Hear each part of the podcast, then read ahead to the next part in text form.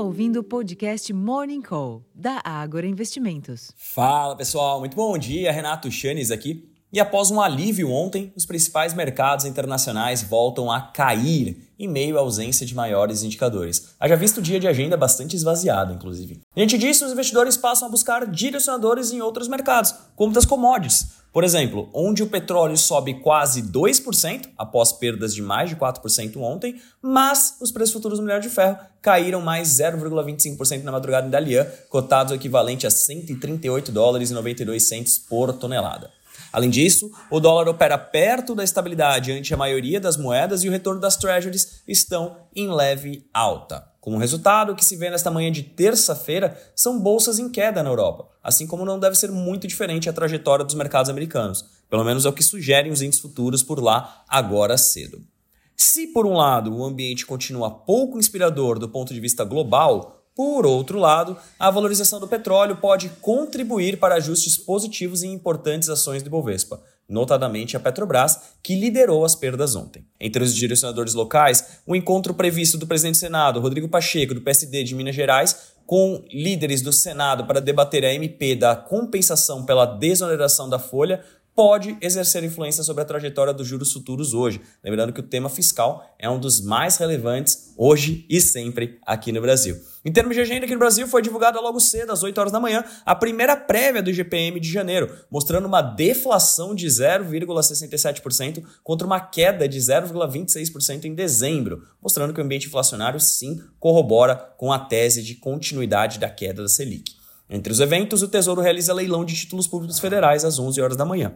Nos Estados Unidos, destaque apenas para os dados da balança comercial, isso às 10h30 da manhã. E na Europa, a produção industrial da Alemanha caiu 0,7% em novembro ante outubro, segundo dados com os ajustes sazonais publicados pela Destats, que é o escritório de estatísticas locais do país, tipo um IBGE, ficando abaixo da expectativa de estabilidade. Apenas a produção manufatureira diminuiu 0,5% na comparação mensal de novembro, enquanto que o setor de construção sofreu queda de 2,9%.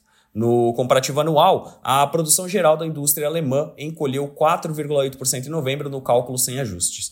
De forma prospectiva, porém, as encomendas à indústria da Alemanha subiram 0,3% em novembro ante outubro, mas ainda abaixo da expectativa de 1% no período. Esse desempenho positivo se deve às encomendas domésticas, que avançaram 1,4% em novembro ante o mês anterior, enquanto que as encomendas externas sofreram contração de 0,4%.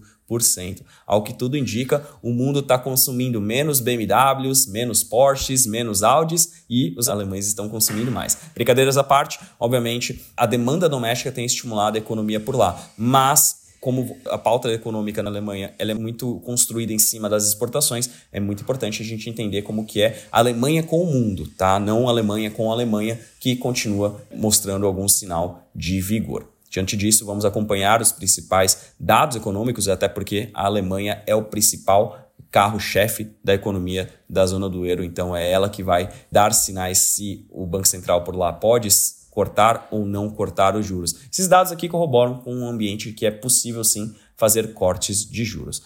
Pessoal, antes de terminar, eu quero fazer um convite para vocês. Ontem à noite, a Ágora estreou no mundo dos fundos de investimento imobiliário com uma carteira recomendada. Nós já tínhamos um relatório mensal de fundos imobiliários, mas agora nós temos oficialmente um portfólio de fundos recomendados para o mês. Eu faço o convite aqui a todos, acessem o relatório, foi feito com muito carinho por várias mãos aqui para vocês, para que vocês tenham a oportunidade de surfar as oportunidades que esse mercado reserva para 2024, na nossa opinião, entre os tijolos é onde estão os principais pontos a serem capturados pelos investidores. Então, acessa lá no Agora Insights, relatório completo de fundo de investimento imobiliário com a carteira feita a várias mãos para você. É isso por hoje, eu vou ficando por aqui, desejando a todos um excelente dia, uma ótima sessão e até a próxima. Tchau, tchau.